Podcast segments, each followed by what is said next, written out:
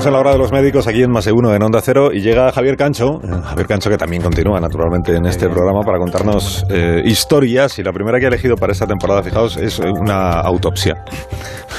es que bonito.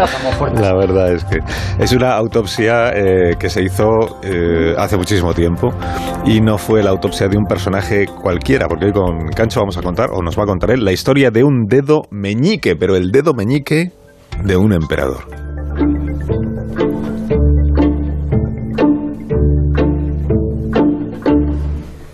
Julián de Zulueta era adolescente cuando se fijó en aquella fotografía del periódico que ya no olvidaría nunca se retrataba el momento en el que un miliciano abrazaba a una momia.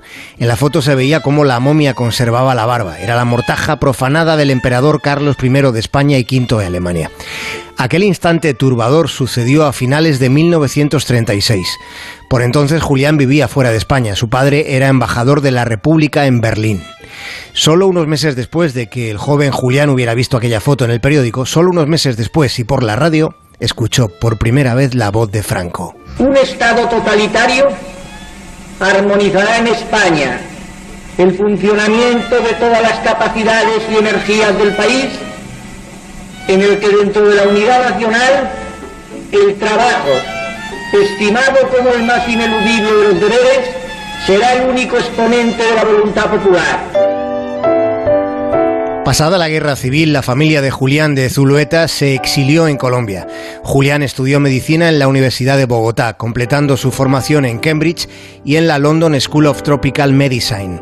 Se especializó en enfermedades tropicales, trabajó en la Organización Mundial de la Salud como epidemiólogo, dirigió varias campañas contra la malaria. En Borneo sigue siendo un médico muy recordado por todo lo que hizo en la isla gigante del archipiélago malayo. En Borneo se le conoce como el Señor de los Mosquitos. En los 80, ya jubilado, Julián de Zulueta se instaló en España.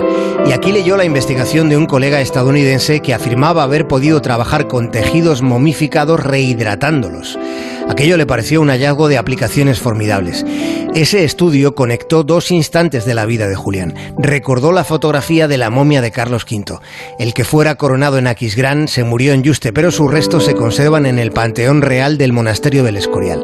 Julián de Zulueta quiso estudiar la momia del emperador para descubrir de qué había muerto, pero el permiso que solicitó fue rechazado por Juan Carlos I. Al rey le correspondía la última palabra, y fue negativa.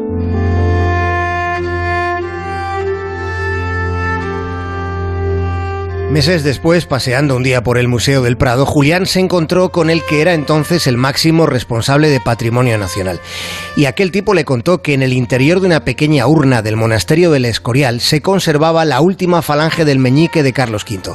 El dedo se cortó durante la Revolución de la Gloriosa en el siglo XIX. La conservación de la minúscula porción del emperador permitía, por tanto, que la investigación planteada por Zulueta pudiera emprenderse. Julián consiguió que se sumase el catedrático Pedro Alonso, quien durante años dirigiera el programa mundial contra la malaria. La reliquia, el meñique, viajó de Madrid a Barcelona minuciosamente protegida en un antiguo cofre de terciopelo rojo. Utilizándose técnicas paleontológicas se comprobó que Carlos I de España, V de Alemania y emperador del Sacro Imperio Romano Germánico, el Todopoderoso murió por la picadura de un insignificante mosquito. 500 años después pudo comprobarse, por tanto, científicamente lo que sucedió. Y fue gracias al empeño de Julián, aquel adolescente que leía periódicos y que un día en Berlín, habiendo salido de la embajada en bicicleta, se encontró con Hitler y con un grupo de lugartenientes. Julián presenció el instante en el que Hitler explicaba cómo había sido la noche de los cuchillos largos. Más de uno en Onda Cero.